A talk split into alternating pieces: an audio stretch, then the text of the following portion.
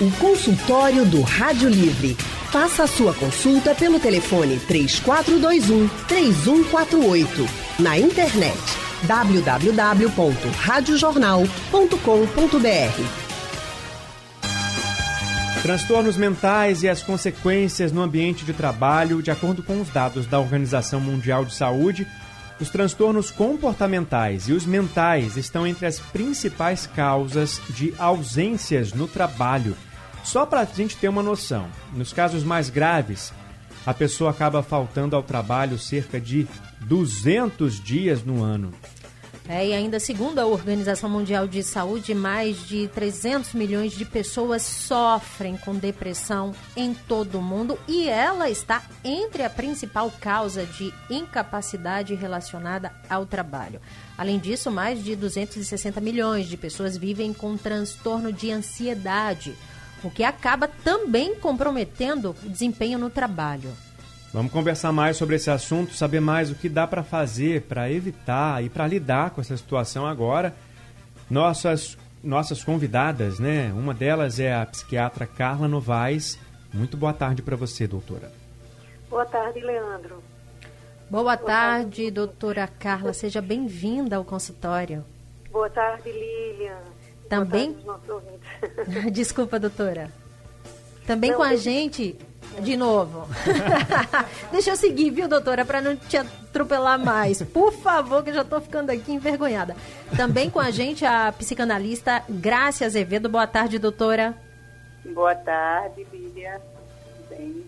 Muito boa tarde para a senhora também, doutora Grácia. A gente também convida você, ouvinte, a participar desse nosso consultório de hoje. Se você tem alguma dúvida relacionada a esse tema, manda para a gente pelo painel interativo no site da Rádio Jornal, pelo nosso WhatsApp também, 99147 8520. E daqui a pouquinho a gente abre o telefone para você participar ao vivo aqui, falando diretamente com as nossas convidadas. Começar falando com a doutora Carla, né, que acabei atropelando aqui, doutora, mas está tudo certo, psiquiatra. Doutora, quais são as causas, hein, o que leva a tantos transtornos que acabam interferindo no ambiente de trabalho? Ô Lili, é, a gente pode falar de adoecimento no trabalho a partir dos, dos determinantes sociais né, em saúde.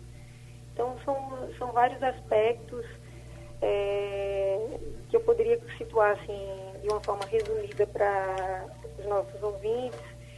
É que o trabalho, hoje em dia, né, e sempre foi, é, a maior parte da vida de, do ser humano, né?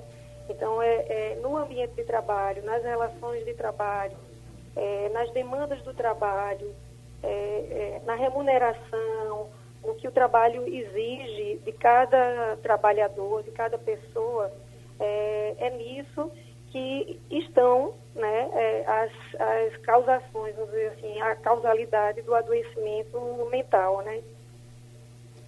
Então, é, podem haver várias causas. Causas que são relacionadas à, própria pessoa, né? É, causas que eu diria que antecederiam a própria relação com o trabalho, né? Pessoas que já têm uma predisposição, uma vulnerabilidade, a uma ansiedade, uma depressão, a uma questão pessoal e as questões relativas ao ambiente em si, né? Relação com o empregador, a questão da remuneração, as condições de trabalho, a relação interpessoal entre os pares. Enfim, acho que começa se situando por aí o adoecimento no trabalho. Tem um, um termo que está muito comum hoje em dia, que é o burnout, né? Uhum. É, que é uma espécie de, vamos dizer assim, uma explosão, um esgotamento do sujeito é, no mundo do trabalho. Né? As pessoas falam isso de uma forma, esse é, anglicismo, né? Que está muito comum. Mas isso é uma questão que é muito antiga. Uhum. É, quando chega no limite mesmo, né, até físico, da pessoa que está passando pelo problema. A doutora Carla falou sobre predisposição de algumas pessoas. Eu pergunto para a doutora Grácia se existem profissões em que os casos de problemas e transtornos é, mentais são mais comuns. Tem alguma profissão que. A, a gente sabe que os profissionais da saúde, agora durante a pandemia, também enfrentaram uma maratona né, para enfrentar os os problemas eh, causados pelo estresse. Alguma outra profissão a senhora destacaria? veja bem, do ponto de vista da psicanálise, o que acontece é que o sujeito ele vai enfrentar de acordo com, com a história dele mesmo, como disse Carla, que é uma coisa que antecede o trabalho. Então, o, o que é a profissão que vai estressar aquele sujeito? A partir de que história de vida dele? O que, se ele está fazendo algo que é do desejo dele, se ele não está. As relações de trabalho normalmente são muito formalizadas e exigentes do ponto de vista social, de fato. Então, há essas, essas questões de relação com o trabalho, mas é, é, é, como, é, é como a gente sabe, né? A maior parte do dia você passa no trabalho. E Freud já dizia, a, a, a psicanálise ajuda você a aprender a amar e a trabalhar. Na realidade, vem de lá de trás essa, essa coisa da sobrevivência mesmo, que, se, que tem que é, subsistir ao longo de toda a vida. E também esse saber dessa ameaça de algo que pode desaparecer e que vai lhe, e que vai lhe fazer sobreviver a isso. Vem de um desamparo original, arcaico, e que uh, qualquer profissão pode ser estressante para qualquer pessoa. Não é uma A, B ou C. Agora, numa condição, por exemplo, social, de, de, de guerra, de pandemia, de tragédia, tudo isso se multiplica de acordo com a experiência e a vivência de cada um. Doutora Carla, gostaria de acrescentar alguma coisa? Eu acho que é, é a partir disso que Grácia falou mesmo. É, eu é, complementaria apenas na questão, eu acho que a partir do que Grácia falou, a depender do, do contexto e do lugar, a gente vai ter é, profissões que vão é, estar sob uma maior exposição ao estresse, né, que é uma outra palavra muito corrente hoje em dia. Então, por exemplo, agora no, na pandemia, a gente poderia lembrar dos profissionais de saúde como mais predispostos a um adoecimento mental. Mas, por exemplo, é, motoristas de transporte público são, uma população extremamente exposta ao estresse no trabalho, né? É, profissões que, que, que demandam de muita produtividade, produção, já que a gente está num mundo extremamente demandante em relação a ter que mostrar que faz, ter, que mostrar trabalho, né? Então, é, é, como Graça falou, é um pouco difícil a gente limitar, mas eu colocaria no contexto atual os profissionais de saúde, né, no contexto da pandemia, e uma série de trabalhadores que também tiveram expostos aí, é, vamos colocar agora no nosso contexto, né, 2020, durante a pandemia. Trabalhadores que ficaram desempregados, né? É, trabalhadores é, que tiveram exposição maior é, dentro da pandemia. E, e, antes da pandemia, eu, eu, citaria o que me ocorreu agora, por exemplo, são os motoristas do transporte público. Por exemplo, do ponto de vista social, recentemente houve uma demanda né, de se exigir do motorista de ônibus que ele fosse motorista e cobrador.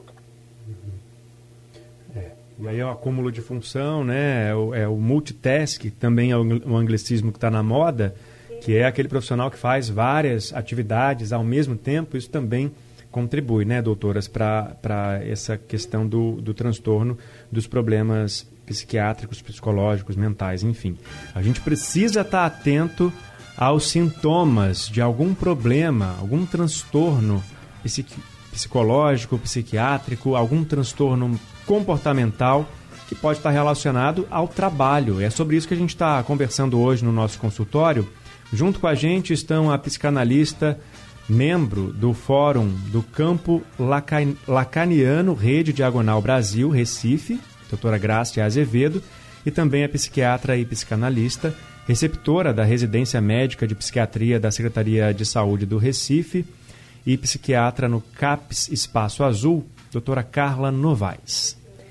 Doutora Carla, como que o trabalhador, a pessoa, ela, ela pode é, identificar? Existe algum sinal que fala, opa, não está legal? Tipo, eu tô tendo muita dificuldade no trabalho, concentração, estou muito ansioso, não estou rendendo, não estou querendo nem ir trabalhar. Podem ser sinais de algum transtorno relacionado ao trabalho? Isso mesmo, Lilian. É, qualquer questão é, pessoal do trabalhador em que ele identifique que ele não está mais funcionando, né, vamos falar de um termo funcionalidade, da mesma forma que ele vinha, onde ele encontra uma ruptura entre como ele estava e como ele está, é, pode ser um direcionador para um problema mental. Então, a relação à ansiedade, a pessoa começar a ter taquicardia, é, sudorese, as mãos suadas, é, uma dificuldade com sono, insônia, é, muita angústia, tristeza. É, o, o, é, se a gente for falar do ponto de vista psiquiátrico, transtorno de ansiedade e transtornos depressivos, eles têm muitas características em comum, sabe? Agora, se você me permite, eu queria pegar o gancho de Leandro, que eu acho que ele falou uma coisa muito importante em relação ao multitasking, né? Uhum. Que o filósofo é, Byung-Chul Han, ele fala sobre isso, acho que é importante a gente até refletir sobre, que o multitasking é uma, é uma tarefa que é própria dos animais em geral. Então, nós, enquanto humanos, não estamos sendo nada originais, né, é, em relação ao multitasking. Ao contrário, o multitasking é, uma é, é um recurso a desempenhar múltiplas tarefas para sobreviver diante de uma situação, o que leva um prejuízo importante na capacidade de atenção e aquela atenção que a gente chama de atenção profunda, né? Então, um outro aspecto que o trabalhador pode ter, por exemplo, na, no seu cotidiano do trabalho, é ter dificuldade de concentração, como você falou, dificuldade de prestar atenção, e com isso é, vai se refletir também no seu próprio desempenho no trabalho. E aí, o que, pode indicar essa falta de concentração, de atenção profunda, doutora? Por exemplo, antes eu lia, é, eu conseguia ler uma, duas páginas do meu livro preferido sem precisar pensar muito, né? Sem precisar voltar para ler alguma frase ou outra, ou voltar para a página anterior.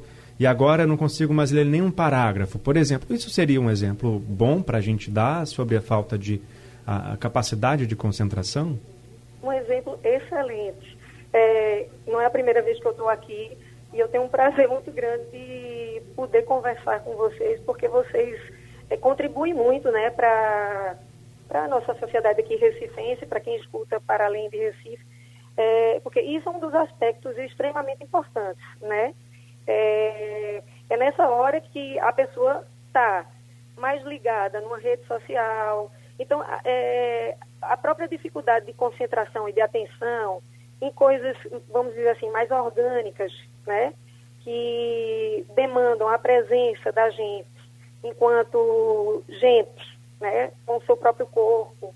É, se diferencia daquela atenção de eu estar numa rede social, é, postando, participando, que é o que o próprio filósofo ele chama de hiperatenção. Então a gente vive um paradoxo entre a hiperatenção, essa necessidade de estar informado demais. Eu imagino, não sei se os jornalistas também estão adoecendo, né? Que são extremamente pressionados em produzir informação. E a, a atenção profunda, que é essa atenção que merece calma, contemplação, tempo. Doutora Grácia, diante disso tudo, como levar é, esses problemas aí para o chefe? Né? Chegar para o seu patrão, o dono da empresa, porque também, por outro lado, existe a questão do preconceito, né? É, isso é verdade. E a questão para chegar ao chefe é quando você realmente você tem consciência do que está acontecendo. Às vezes você está, é, como Carla estava falando da multitask, é, você começa a querer dar conta de tudo ao mesmo tempo para não perder né, aquele emprego, aquela situação. E você chega para o chefe para dizer o quê? Eu quero fazer metade das coisas que eu estava fazendo, ou por que é que eu não estou conseguindo fazer o que você acha que eu deveria fazer, né? E o que tem que acontecer é uma escuta, uma escuta dessa, dessa queixa desse sujeito que não está conseguindo realizar, que ele está estressado, que ele está sufocado, às vezes por uma demanda anterior ou fora do trabalho. Essa é a escuta que tem que haver. Eu acho que antes de chegar no chefe, tem que se chegar a alguém que vai escutar qual é a situação psíquica daquele sujeito. Dá uma escutada mesmo, uma conversada, o que é está acontecendo. Eu acho que toda, todo, toda empresa deveria ter esse espaço para escutar, porque a vida é, ela não é isolada no trabalho, né? Uhum. Há uma, uma questão de fora também. É, hoje em dia as redes sociais invadem todos os espaços, inclusive no trabalho. E uhum. isso demanda uma, uma atenção. Tem gente que não pode escutar o Petrec do WhatsApp, que ele perde toda a atenção do que está fazendo enquanto não vê enquanto não olha para o telefone e vê quem mandou a mensagem, se, se, precisa de resposta, se não precisa. Sim. Doutora... Isso é uma coisa que o Brasil realmente se ocupa disso. Doutora Graça, Eu. até porque a empresa ela faz parte desse processo. Então ela hum. precisa ajudar esse profissional. Exatamente. Precisa estar atento para ver se não. Pra, porque se ela quer produção, né? Uhum. Ela vai diminuir a produção nesse caso. Então, que discurso é esse? O que é que se quer desse sujeito? Né? E esse sujeito que se coloca à disposição nessa competição acirrada mesmo, ele quer ganhar aquele espaço, quer fazer tudo, quer dar conta, não, às vezes fica até inibido de dizer eu não vou dar conta, eu quero, uhum. eu quero diminuir a quantidade de demandas, e agora com medo de perder, perder emprego, muita gente perdeu o emprego agora. Uhum. E o, os que ficaram, ficaram acumulados. Tem gente que está trabalhando em casa muito mais do que trabalhava presencialmente. Porque Até... não tem hora nem lugar mais, né? Tá ali, qualquer hora pode, você é demandado, o seu chefe lhe telefona, lhe solicita alguma coisa. E isso, como é que você vai chegar para o chefe e dizer, não quero não? Né? Porque há uma expectativa de que você vai dar conta e do seu lado uma expectativa de que você vai receber seu salário no fim do mês para pagar as contas. E tem um então, outro lado também, sim. né, doutoras e, e, Leandro, a questão da competitividade no ambiente de trabalho. É. Então você acaba se doando muito mais, acaba deixando é, esse problema, em, tentando empurrar com a barriga, que na verdade vai estourar mais lá na frente. Não dá para você empurrar o tempo todo.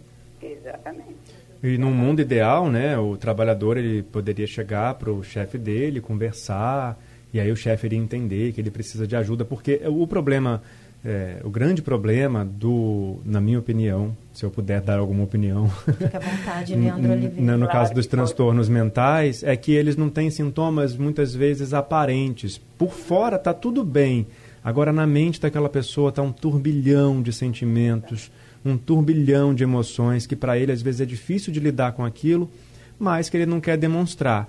E aí, como fazer, doutora Carla, para não, não, romper essa barreira de achar que está sendo fraco, de lidar com os comentários que às vezes vão chegar das pessoas, de que você está de frescura, enfim, tudo isso conta na hora de, de, de, de passar para frente essa informação para poder se cuidar, né? E aí, como fazer isso?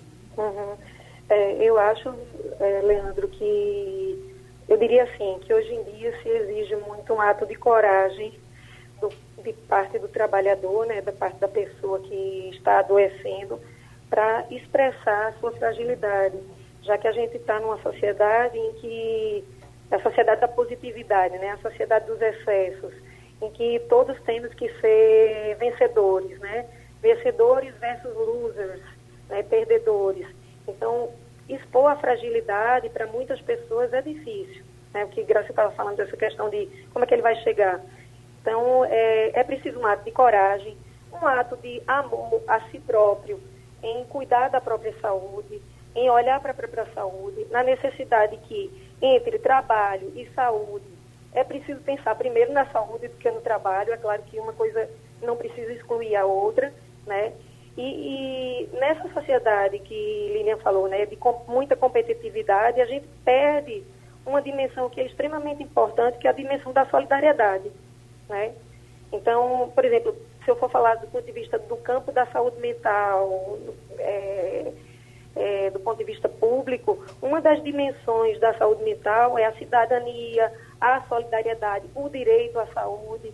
E é, hoje em dia a gente vive uma espécie de dilema, né? Como o Graça estava falando. Ele para de produzir, ele cria um, um prejuízo para a empresa. Mas a empresa também tem que entender, principalmente, que o grande, a, grande, a grande força né, produtiva é o trabalhador. Né? Então é preciso pensar é, nas pessoas, né? E não em números em produção, porque senão a gente vai viver um paradoxo, a gente vai viver um problema que a gente já está vivendo agora, que é de um desemprego grande, que é um adoecimento, e, e eu, eu, eu colocaria outros adoecimentos, inclusive um risco de uma atitude extrema, do suicídio, entendeu? Então as pessoas adoecem e não têm a quem recorrer, estão sofrendo e podem passar um ato de desespero e desistir da vida, né? Até porque, né, doutora Carla, esses transtornos também, eles acabam afastando o trabalhador do ambiente de, de trabalho, né? Aí vem a questão da licença, tem que sair de todo jeito, vai ter que se tratar quando chega num caso muito extremo. Uhum.